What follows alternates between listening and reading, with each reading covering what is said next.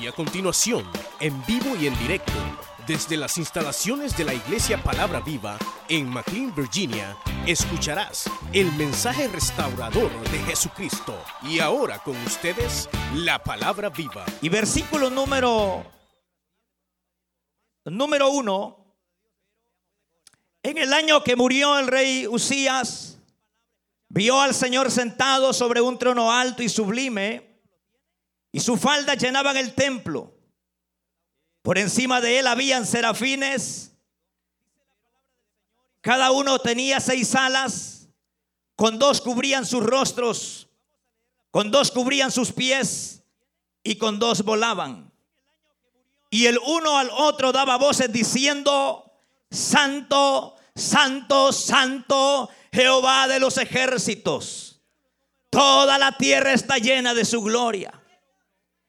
Y los quiciales de la puerta se estremecieron con la voz del que clamaba y la casa se llenó de humo. Entonces dije, ay de mí que soy muerto, porque siendo hombre inmundo de labios y habitando en medio de un pueblo que tiene labios inmundos, han visto mis ojos al rey Jehová de los ejércitos. Y voló hacia mí uno de los serafines, teniendo en su mano un carbón encendido teniendo en su mano un carbón encendido, tomándolo del altar con unas tenazas y tocando con él sobre mi boca, dijo, he aquí que esto tocó tus labios y es quitada tu culpa y limpio tu pecado. Verso 8 dice, después oí la voz del Señor que decía, ¿a quién enviaré y quién irá por nosotros? Entonces respondió, dice este hombre de Dios, heme aquí, envíame a mí. Vamos a leer capítulo número uno del libro siempre de Isaías. Para que tengamos una idea de lo que vamos a estar hablando en esta mañana.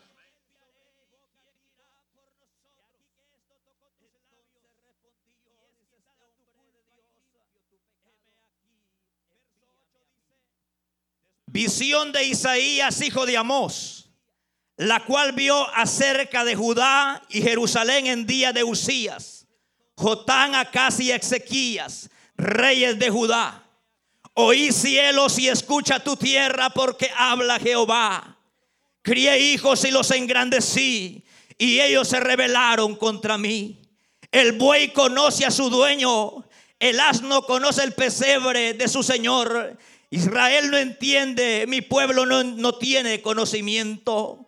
Oh gente pecadora, pueblo cargado de maldad, generación de malignos, hijos depravados, dejaron Jehová a Jehová, provocaron a ir al santo de Israel, se volvieron contra, se volvieron, se volvieron en contra, porque querréis ser castigados aún Todavía os revelaréis, toda, toda cabeza está enferma y todo corazón está doliente. Desde la planta del pie hasta la cabeza no hay en él cosa sana, sino herida, hinchazón y podrida y podrida llaga. No están curadas ni vendadas ni suavizadas con aceite.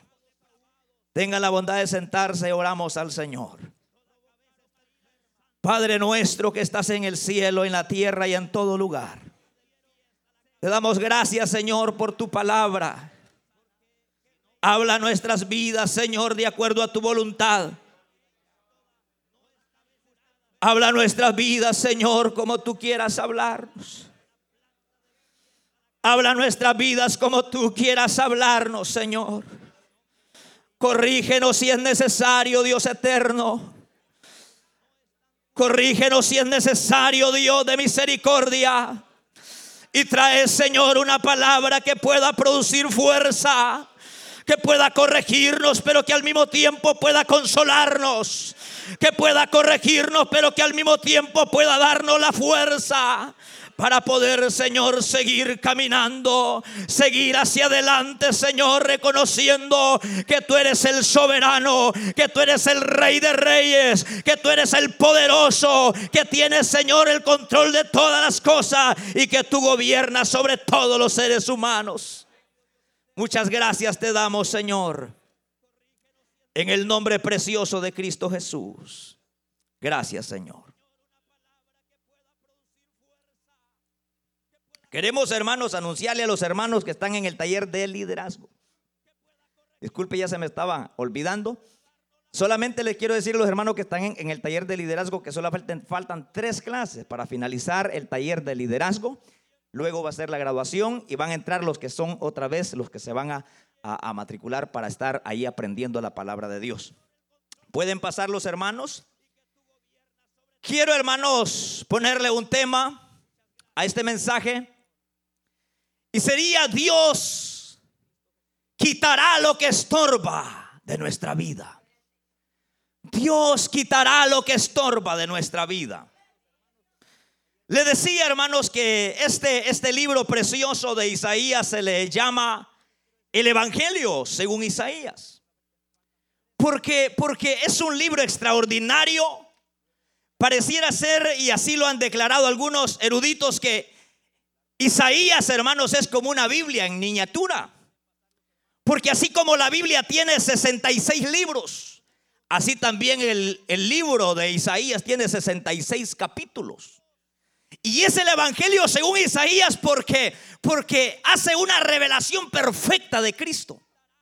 Hermanos, Isaías es, hermanos, el que da una profecía, diría histórica, una profecía mesiánica y una profecía futura. Al grado que hay profecías en este libro de Isaías que ya se cumplieron. Son historia. Hay otras profecías que se cumplieron en la persona de Cristo. Y hay otras profecías que se cumplirán en el futuro. Pero en ese entonces usted ya no va a estar aquí. Estará en un lugar mejor. Ahora, cuando, cuando yo digo, hermanos, que es un, es un siervo de Dios extraordinario, Isaías, es porque llega a ver una revelación perfecta de Dios. Isaías es aquel que dice despreciado y desechado entre los hombres. ¿De quién estaba hablando Isaías? De Cristo.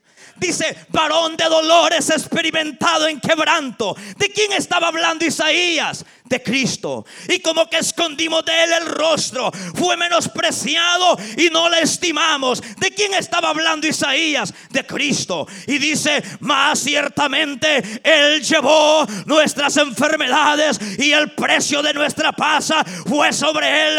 Y por su llaga fuimos nosotros curados. ¿De quién estaba hablando? Estaba hablando del Cordero estaba hablando de Cristo, estaba hablando del dador de la vida.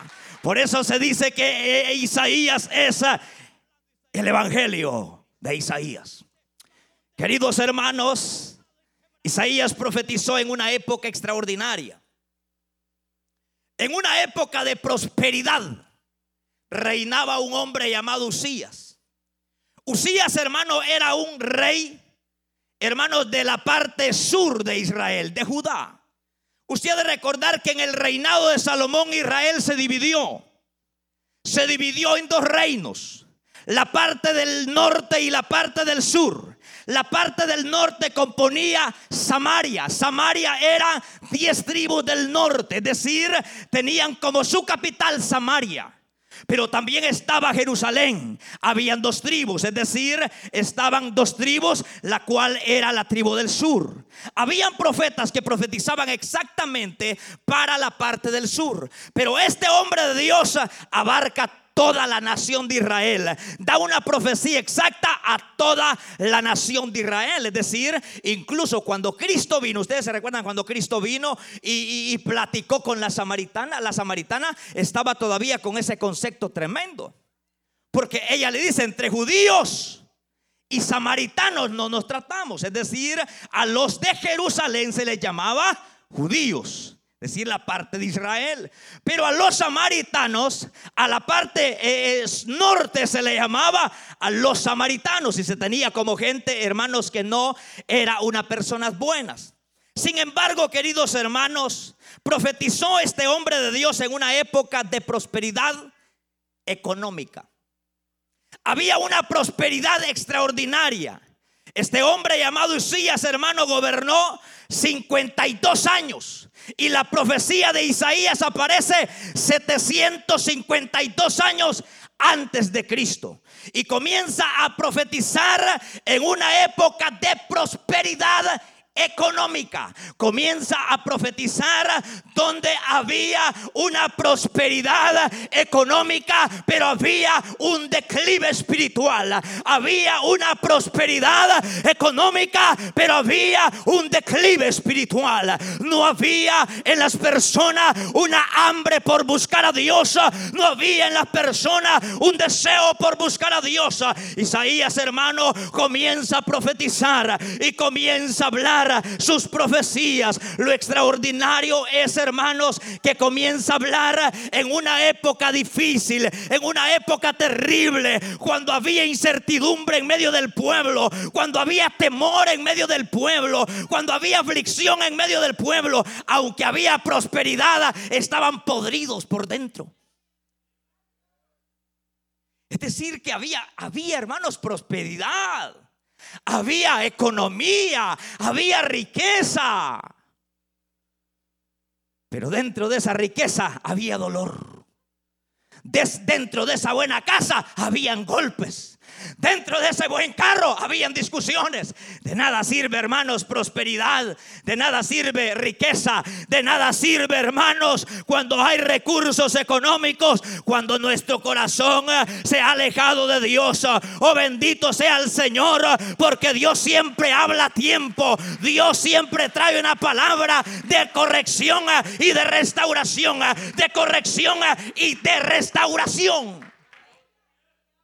Si usted lee Isaías desde el capítulo 1 al capítulo 39 es la advertencia de Dios.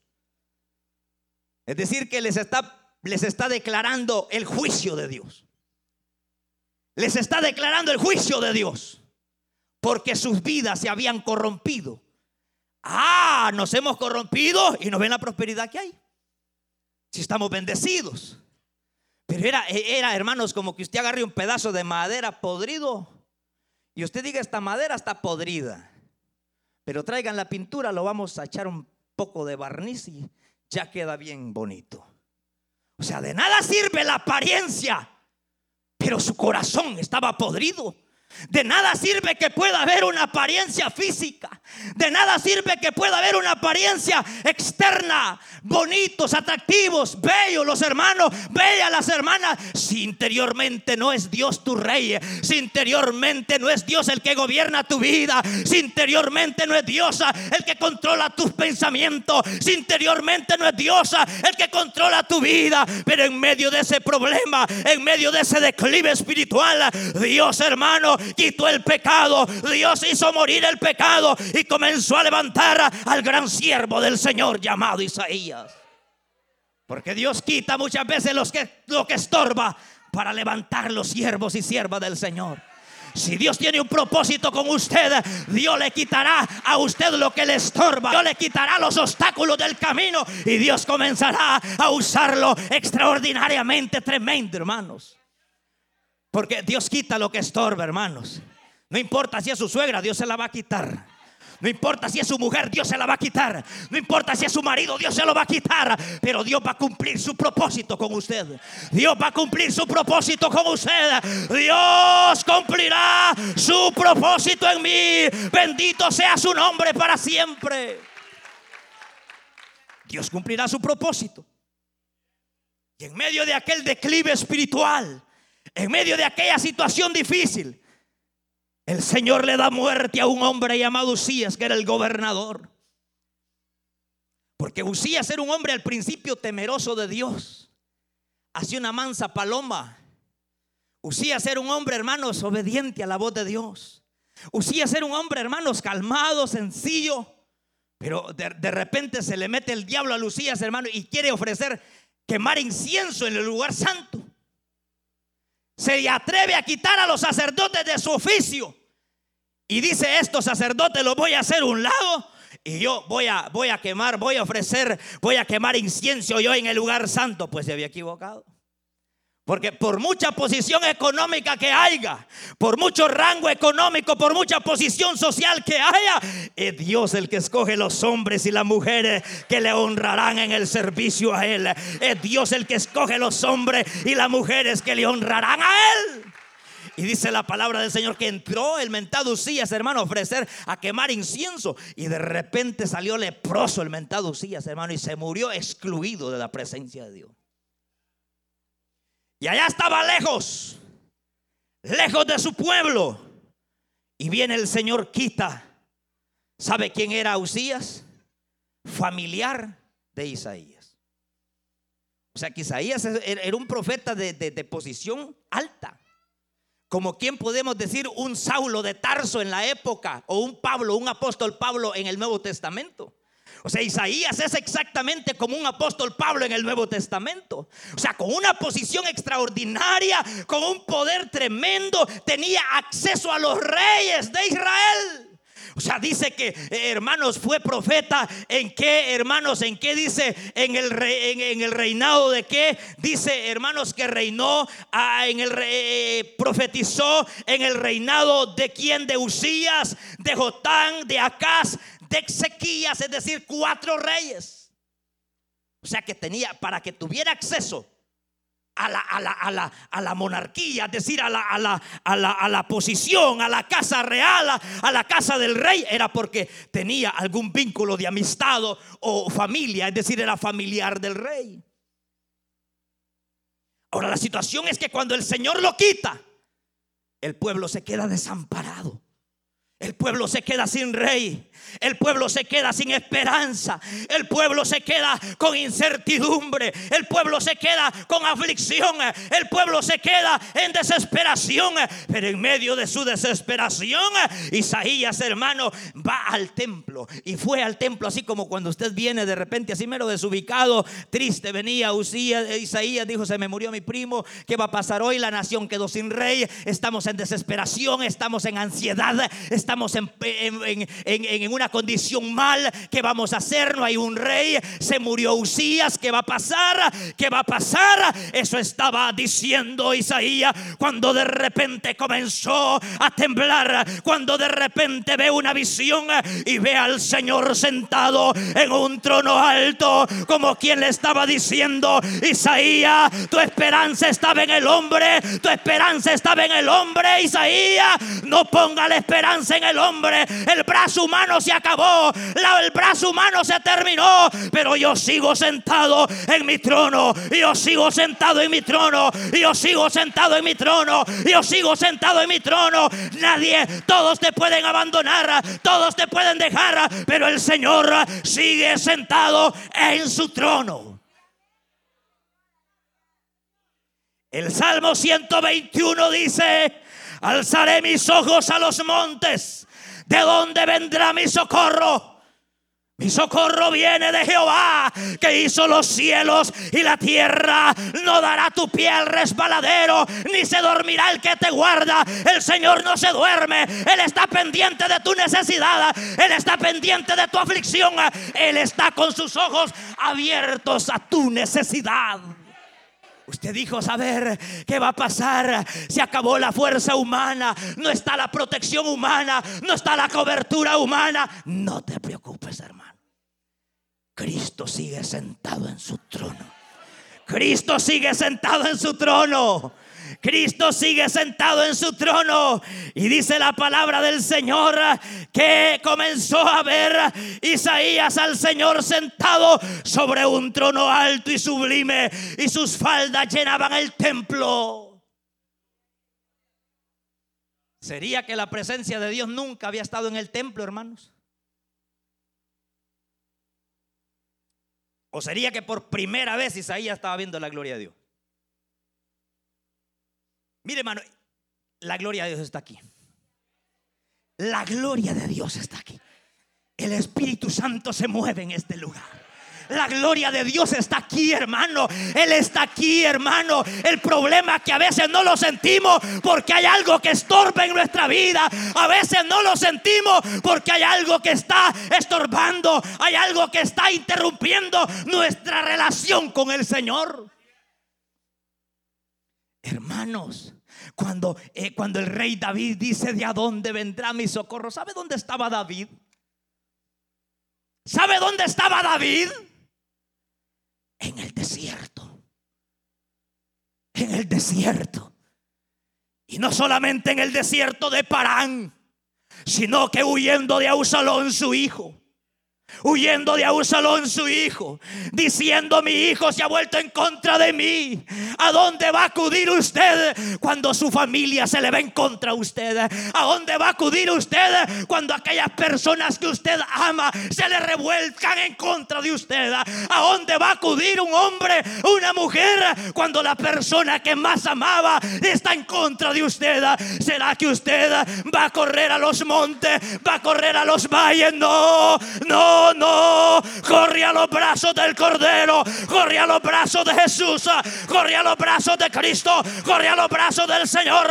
De Él viene nuestro socorro, de Él viene nuestra esperanza. Él es nuestro refugio. Bendito sea su nombre para siempre. Cuando todo está perdido en el desierto, hay desiertos en la vida, hay problemas en la vida, hay desiertos en la vida, pero en esos desiertos tú y yo tenemos que alzar la mirada al trono, al trono de la gracia, donde está sentado nuestro Salvador Jesucristo. Hay momentos, hermano. David, hermano, estaba solo su amigo profeta Samuel había muerto. Su hijo Absalón se había rebelado contra él. Estaba en el desierto de Parán. No había alguien que le dijera, aquí está mi mano para que puedas guiarte. Hay momentos en la vida donde tú estás solo, donde nadie está contigo en tu cuarto. Estás tirado con una enfermedad y tú ves el teléfono a ver si alguien te llama y nadie te llama. ¿Será que tú vas a alzar la mirada hacia el camino para alargarte de la iglesia? ¿Será que vas a poner la mirada en el hermano? ¿Será que vas a poner la mirada en el hermana que no te fue a visitar? ¿O alzarás tu mirada al trono de Jehová? ¿O alzarás la mirada a aquel que está sentado en el trono, aquel que controla todas las cosas, aquel que controla todas las cosas, aquel que te bendice en el medio del desierto, aquel que te provee en medio de la soledad. Queridos hermanos, es triste, pero cuando todos están en contra de usted, usted tiene que ver hacia arriba. ¿No le ha pasado que a veces todo se le pone gris? Y que a veces, hermano, eh, pues sí, pero sí que mi hermano dice que es mi amigo y dijo que él me iba a prestar cuando yo no alcanzara para pagar esto. Y le llama a su amigo, no tengo hermano, o no le quiere prestar, es mejor. Hermano, usted me ha dicho que es mi amigo, cuando yo me enferme me va a venir a visitar, pero no ha venido. Ay, qué tristeza, me voy a ir de la iglesia. Esas son niñerías del diablo. Que el Señor reprenda al diablo. No veas a los hombres, ve la gloria de Dios. Vea la gloria de Dios. Vea la gloria de Dios. Vea Xacaparaya Soa. Kirabaya Sikarabasoa. Yo siento la gloria de Dios en este lugar. Él está en este lugar. Yo sé que Dios te está hablando. Yo sé que Dios te está hablando. Ha dicho en tu corazón: Me voy de la iglesia. Nadie me visitó. Dios Dios ha estado contigo en la soledad. Dios ha estado contigo en la soledad. Y después de que Isaías ve la gloria de Dios y ve extraordinariamente el poder de Dios, dice la palabra del Señor que este hombre llamado Isaías dijo estas palabras. Dice a los y los quiciales de la puerta se estremecieron con la voz del que clamaba y la casa se llenó de humo. Entonces dije, ay de mí que soy muerto, porque siendo hombre inmundo de labios y habitando en medio de un pueblo que tiene labios inmundos, han visto mis ojos al rey, Jehová de los ejércitos. Isaías, hermano, no solamente ve al Señor, cuando una persona ha tenido un encuentro con el Señor, también se ve hacia adentro. Isaías estaba echando un vistazo a su vida interior. Estaba echando un vistazo hacia, su vida interior. Y se había dado cuenta que la condición para ver la gloria de Dios no era la condición que él tenía. Y comenzó a culpabilizarse y comenzó a echarse culpa y comenzó a decir, ay de mí que soy muerto, estoy completamente perdido, estoy fracasado porque en la condición que estoy he visto al Señor y cuando él se estaba culpabilizando y cuando él se estaba echando culpa, cuando él se estaba echando culpa, dice la palabra del Señor Señor, dice la palabra de Dios, dice la palabra de Dios que el Señor mismo envió un ángel y le dijo, hey, toma una brasa encendida y ve a hacer una misión importante con este hombre. Porque él se estaba culpabilizando. Hay gente que no puede dormir porque no siente el perdón de sus pecados. Hay personas que no tienen paz en su corazón eh, porque no sienten que Dios ya te perdonó, hombre. Deja de echarte culpa, hombre. Deja de echarte culpabilidad. El Señor ya pagó en la cruz del Calvario. El Señor ya pagó en la cruz del Calvario. El Señor ya pagó en la cruz del Calvario. El Señor ya pagó en la cruz del Calvario. Levántate y resplandece. Levántate y resplandece. Que te alumbrará el que está sentado en el trono. Pero a veces hay culpabilidades, hay condiciones, hay errores que cometimos en el pasado que todavía dañan y vienen comiendo nuestro corazón y vienen diciéndole que sos un miserable. Sos un verdadero miserable, le dice el diablo.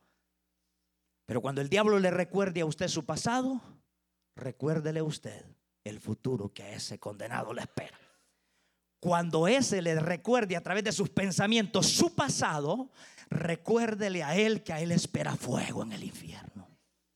Porque él nos recuerda lo pasado, mira lo que fuiste.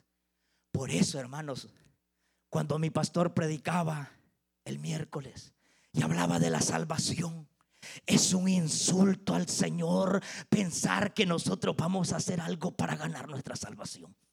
Es un insulto al Señor, hermano. Ah, voy a dar una primicia para que el Señor me dé la salvación. Voy a dar un diezmo para que el Señor me dé la salvación. Voy a dar una ofrenda para que el Señor me dé la salvación. Es una desgracia, hermano. Si el Señor ya pagó por ti. Esto es como que tú debas 10 mil dólares en el banco y viene un amigo tuyo y te paga esos 10 mil dólares en el banco. Y tú llegas, ta, ta, ta, quiero pagar mi deuda. ¿Cuánto es? 10 mil. ¿Cómo se llama usted? Fulano de tal. La computadora, porque no hay nada, solo computadora. Pa, pa, pa. ¿Cuánto dice que era? 10 mil. ¿Cómo se llama usted? Fulano de tal. Mm. Pero aquí alguien pagó por usted. Esos 10 mil dólares ya están cancelados, señor. Se puede ir en paz, no debe nada. No, pero es que yo quiero pagarlos, hombre. Yo quiero pagarlos. No le estoy diciendo que se vaya para su casa, que ya está cancelado. No, pero es que yo quiero pagarlos. Es que esos 10 mil dólares yo los debo, yo quiero. Le estamos diciendo que vino un amigo suyo y se puso en su lugar. Y lo que usted iba a pagar, ya lo pagaron. Por eso Cristo pagó en tu lugar. La salvación no es gratis. Alguien pagó un precio grande. Alguien pagó un precio grande en la cruz del Calvario. Si usted pensaba que la salvación era gratis, se equivocó. La salvación tuvo un precio. Y ese precio fue la sangre derramada en la cruz del Calvario. Derramada en la cruz del Calvario fue gratis para usted, para usted y para mí. Pero ya con toda esa salvación, hacer obras para querer llegar a Dios es un insulto a Dios, hermano. Y no se enoje porque es verdad. Si usted pensaba que andar una cruz de ceniza en la frente va a llevarlo al cielo, se equivocó. Si pensó que usted llevando una piedra en el lomo iba a llegar al cielo, se equivocó. Si pensó usted que de rodillas hacia la Guadalupana pensó usted llegar a Cristo, se equivocó. Porque a Cristo, al Padre, se va únicamente por medio del Cordero, por medio del que está sentado en el trono, por medio de aquel que dijo, aquel que pudo alcanzarnos y pudo redimirnos de nuestros pecados. Y en aquella condición, versículo número 5. Entonces dije del capítulo 6 de Isaías, entonces dije, ay de mí que soy muerto, porque nadie puede ver al Señor, hermanitos. Señor, quiero verte. No morimos todos en este lugar. Nadie puede ver a Dios. Puede ver a Cristo. a Él sí lo podemos ver. Cristo es la imagen del Padre. Entonces Cristo, a Él sí lo podemos ver. Y dice que Isaías dijo, soy muerto, porque siendo hombre inmundo de labios, es decir, que todavía tenía labios inmundos. ¿Cómo la ve, hermano? ¿Cómo ve usted a una persona que ya es cristiano? Si Isaías ya era cristiano. Si se andaba mantelina y andaba Biblia y andaba corbata, andaba todo. Pero cuando ve al Señor dice que es hombre muerto. Eso quiere decir y dice, soy inmundo de labios. ¿Y qué dice la Biblia? Que de la abundancia del corazón habla la boca. O sea, quiere decir que el corazón de Isaías todavía se le iba. Ah, Dios no gobernaba en su corazón. Sus pensamientos se alejaban de Dios. Quería, hermano, hermano, mire, con esto, déjeme decirle esto. Hay personas que le fallan al Señor, pero no es porque no aman a Dios. Aman a Dios, hermano, lo aman, lo aman. El problema es que hay áreas de su vida que no la gobierna Dios todavía. Hermano, Salomón es un ejemplo claro. Salomón dice que iba a Gabaón, aunque eran los lugares altos donde antes sacrificaban sacrificios los paganos. Allá iba Salomón, iba con ofrendas, y iba con sacrificios, iba con holocaustos al Señor, porque amaba al Señor. Pero había una área en este siervo de Dios que el Señor no la gobernaba todavía. Había una área en su corazón eh, que todavía no se la había rendido a Dios. Había una área en su corazón eh, donde todavía no era Dios el Señor de esa área. ¿Y sabe cuáles eran? Sus sentimientos. Era un hombre, hermanos, que amaba al Señor, pero que llegó a un nivel de lujuria, de depravación que llegó a tener cuántas mujeres, dice la Biblia. Mil mujeres. Mil mujeres y mil suegras, dos mil.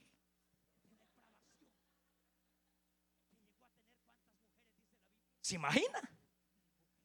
Sea que era una área, área de su vida donde no era el Señor que gobernaba esa vida.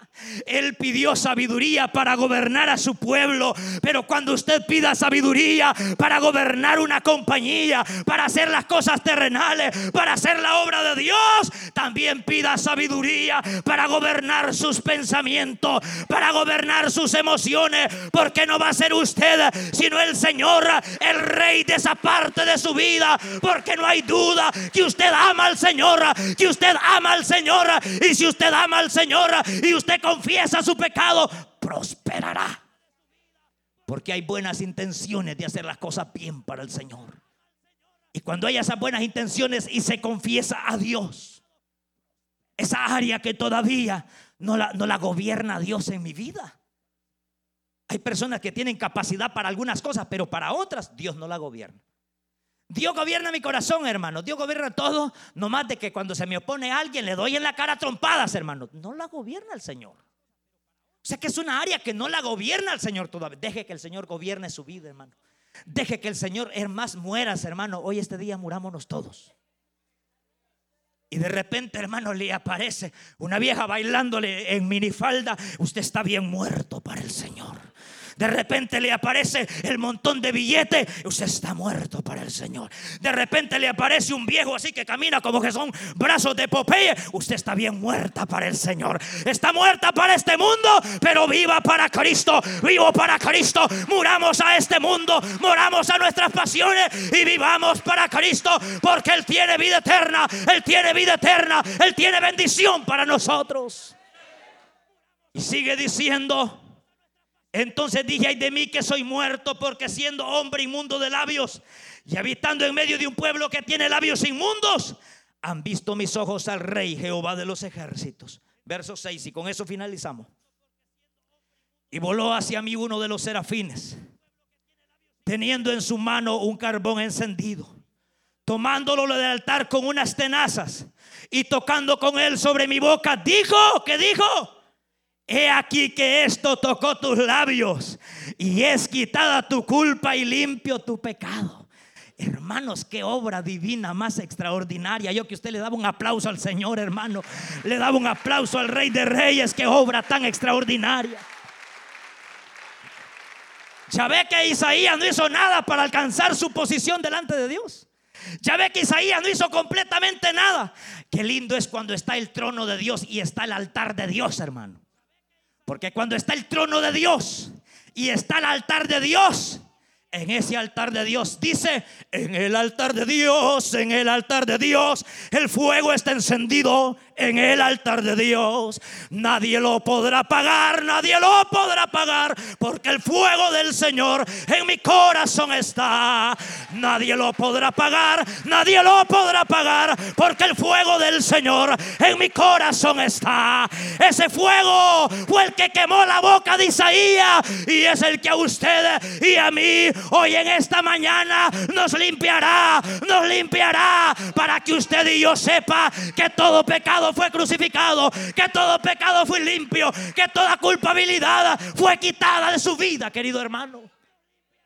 Porque no, no hay duda a veces que el diablo venga y le mete, mira, Mira lo que hiciste, fracasado, fracasaste con este, fracasarás con el otro. Te, irá, te fue mal allá, te, va a salir por allá. Le hiciste gruesa por allá, mira, ya te va a salir mal. Por allá te pasó esto, te va a pasar el otro. Hermano, el diablo viene con una serie de cosas.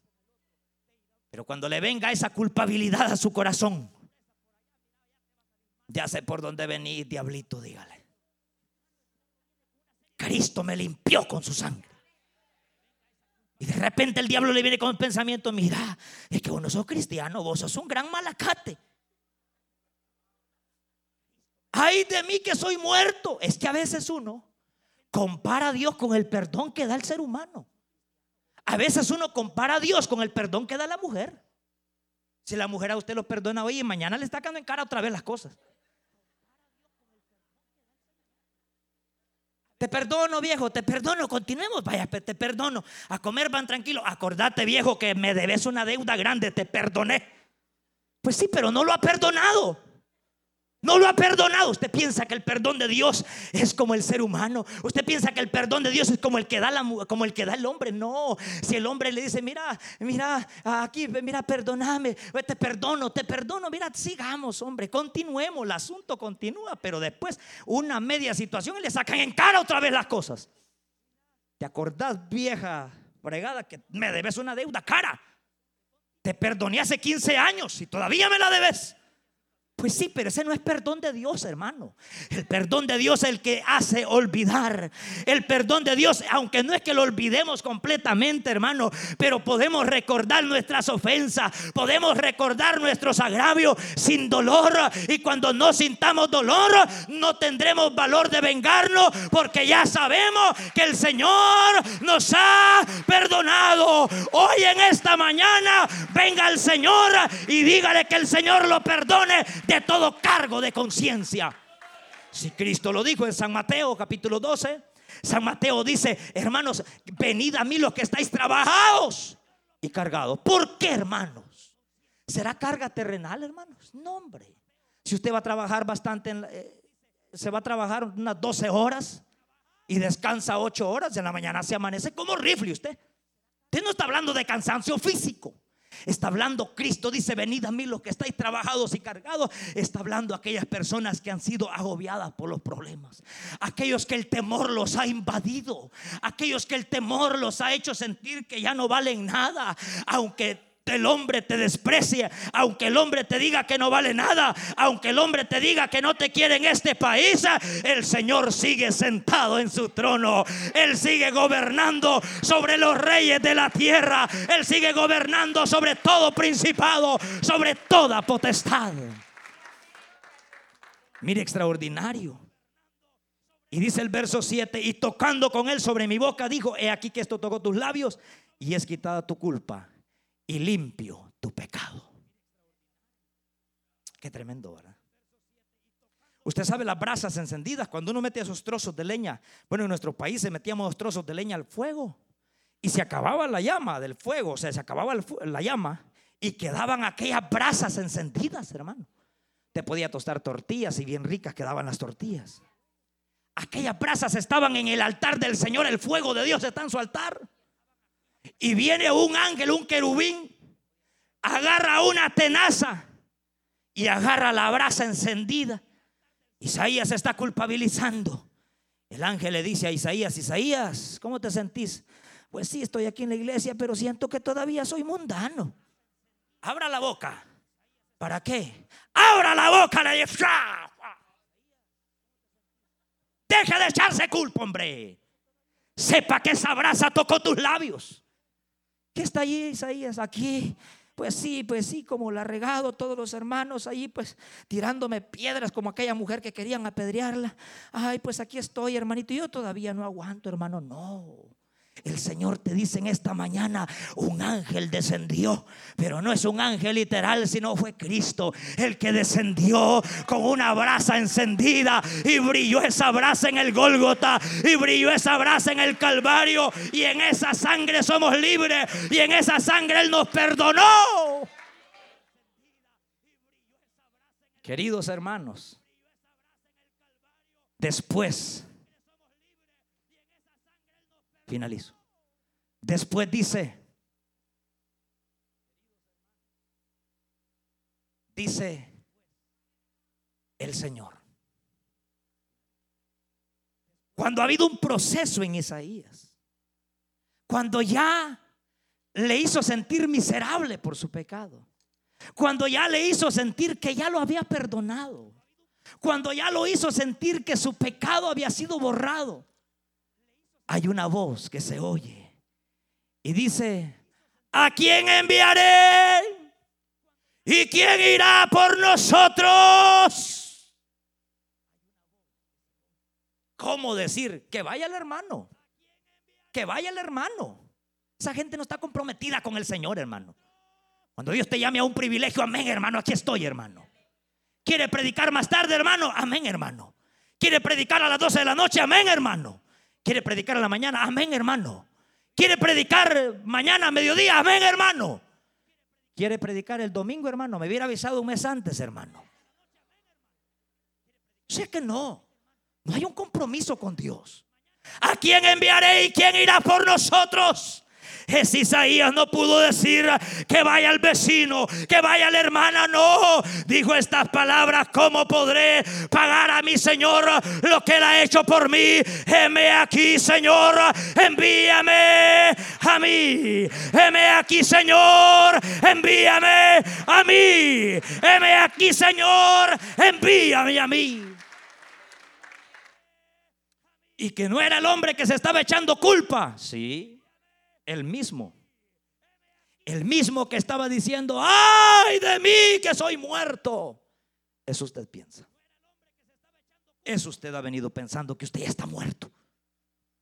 Usted ha venido pensando y ya me fracaso, ya no aguanto más. Usted ha venido pensando, ay de mí que estoy ya fracasado. Se me acabó el recurso humano, se acabó todo. Ay de mí que estoy muerto. Eso es lo que tú has pensado. Pero cuando tú dices eso, el Señor Jesús dice, yo sigo sentado en mi trono. Ven a Jesús, porque Él está sentado en su trono. ¿Hay ansiedad en tu corazón? Venga, aquí es donde se arreglan las cosas. Hermano, es que yo me siento así con aflicción, pero yo me voy a ir así lo mismo. Allá no se arreglan las cosas, aquí se arreglan las cosas. En el altar de Dios es que se arreglan las cosas. En el altar de Dios es que el fuego está encendido. En el altar de Dios es donde está el poder de Dios para transformar nuestros labios, cambiar nuestros corazones, cambiar nuestra tristeza en alegría, cambiar nuestra tristeza en baile. Es en el altar del Señor. Usted que ha venido diciendo se acabó todo, todo el recurso humano se acabó. El Señor te dice, no todo está perdido. Yo tengo el control porque yo sigo sentado en el trono. Yo sigo sentado en el trono, puesto de pie. Sentado en su trono rodeado de luz. A la diestra del Padre gobierna Jesús. Tú viniste diciendo, ya se acabó todo. Esta noticia que me han dado, todos se han vuelto en contra de mí. Todos me han dejado, todos me han abandonado. ¿A dónde alzarás tu mirada? ¿A dónde alzarás, a dónde alzarás tu mirada? ¿A dónde mirarás? Mirarás hacia tu vecino, tu vecino no está. Mirarás a tu esposa, tu esposa ya no está. Mirarás a tu patrón, el brazo humano no está. Pero donde todo está solo, donde todo está en desesperación, donde todo está en aflicción, el Señor dice, yo sigo sentado en mi trono. Querida iglesia de Dios, exactamente como en la época de Isaías, como Isaías profetizó, esa época la estamos volviendo a vivir, donde la gente se aleja de Dios pero usted sea inteligente, sea sabio. No cargue con ese temor ya, ya basta. Ya basta, ya basta. No, no. Ya basta, ya basta. No, ya no, ya no. Todo pecado ya basta, ya no, ya no. Toda culpabilidad después del perdón que Dios ha hecho, ya basta, ya no. Venga Jesús. Venga Jesús, Él te espera con los brazos abiertos. Usted escuchó el mensaje restaurador de Jesucristo desde las instalaciones de la iglesia Palabra Viva en McLean, Virginia. Si este mensaje ha sido de bendición para su vida y necesita oración, contáctenos al teléfono 571-633-0469. 571-633-0469. Que Dios le bendiga.